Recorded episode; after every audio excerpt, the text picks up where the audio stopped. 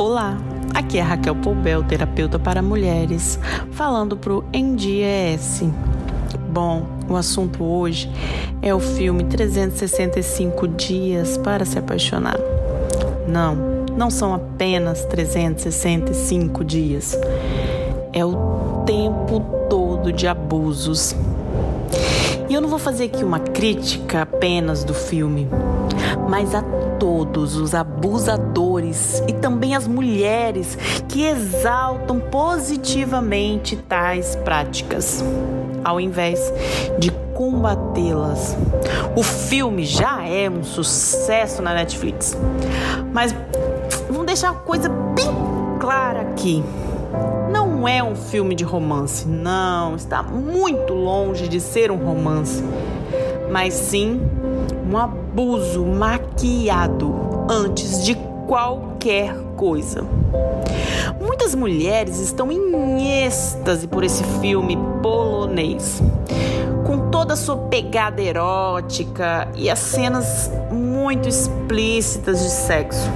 Contudo, essa produção cinematográfica é pautada em uma relação doentia e altamente abusiva é criminosa. É uma atitude criminosa de um homem sobre uma mulher. Não deveria não deveríamos nunca ressaltar esse tipo de prática como maravilhosa. Não. Não é perdoável qualquer tipo de crime contra a mulher seja assédio, agressão física, agressão psicológica, estupro, sequestro ou feminicídio. Nada disso tem justificativa. Sim, é tudo isso que as mulheres acabam celebrando quando não classificam esse filme como pavoroso. Todas essas características continuam sendo crimes, que fique bem claro, crimes, e devem ser repugnantes a todo e qualquer ser humano. Romantizar abuso deveria ser uma prática expurgada da sociedade pelas mulheres, porque já passamos isso todos os dias. Precisamos impor respeito quando um machista se sente no direito de passar a mão sobre uma mulher de forma criminosa. Muitos dizem que é culpa por causa da roupa ou do jeito de andar é da mulher. Quando em uma festa um homem força um beijo de uma mulher, há quem diga que mesmo assim tem justificativa. É uma festa, então deixa pra lá. Quando em uma relação a mulher diz que não quer sexo, mas o homem a intimida, a obriga, usa força física e psicológica para fazer, muitos dizem que a mulher estava errada porque ela que levou a relação até ali, ou que homem é assim mesmo e tudo tem justificativa. A sociedade já imputa culpa demais nas mulheres por crimes que a própria mulher sofre. Não precisamos, vejam bem, nós não precisamos de mais um discurso maquiado de romance vindo de um obsessor, um criminoso.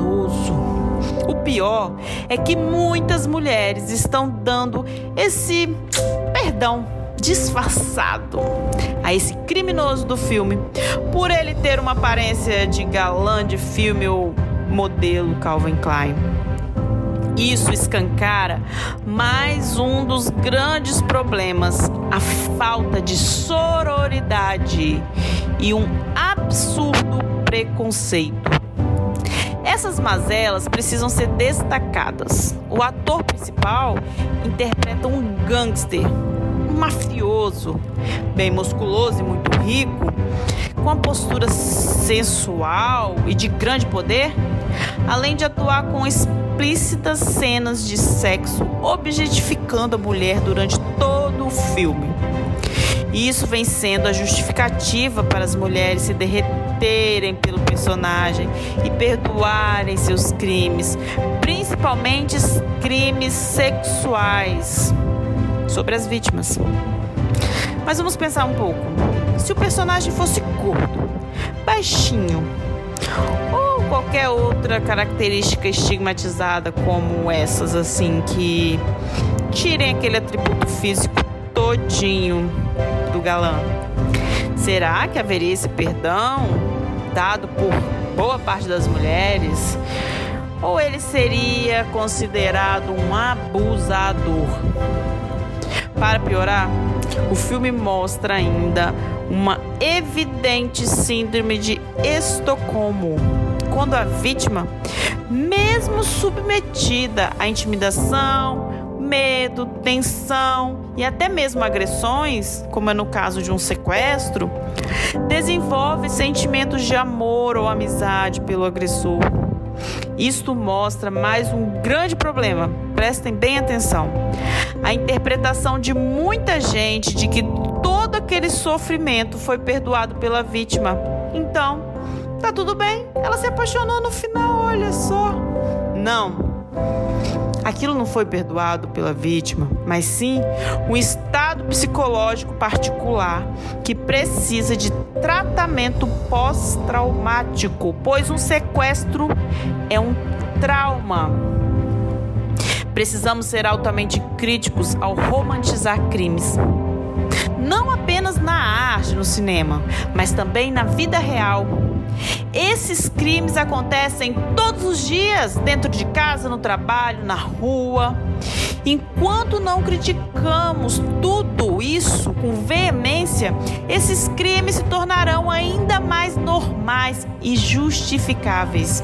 Se não criticarmos, será a falência de todas as bandeiras conquistadas pelas mulheres durante ao longo de tantos anos, tantas mulheres que deram a vida pela liberdade nossa, de nós mulheres. Isso seria um retrocesso, uma lástima para toda a sociedade. Nós precisamos tirar a capa da fantasia, aquela fantasia do sexo selvagem, quando é realidade, é crime. Então precisamos tirar a fantasia de que é só um filme, porque a arte imita a vida e a vida imita a arte.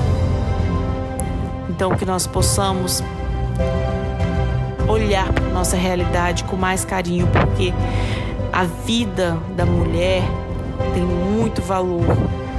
E muitos preconceitos, a objetificação da mulher, tratá-la como objeto, isso gera violência, além de psicológica, física, e alimenta esse machismo que está na sociedade. Então vamos pensar qual é a essência da mulher, como ela deve ser tratada, como ela deve ser amada. E não enxergarmos uma fantasia de um filme que é extremamente machismo como algo desejável para sua vida, para minha vida, para a vida de qualquer mulher. Ninguém merece ser tratado com tamanha violência e com tamanha brutalidade.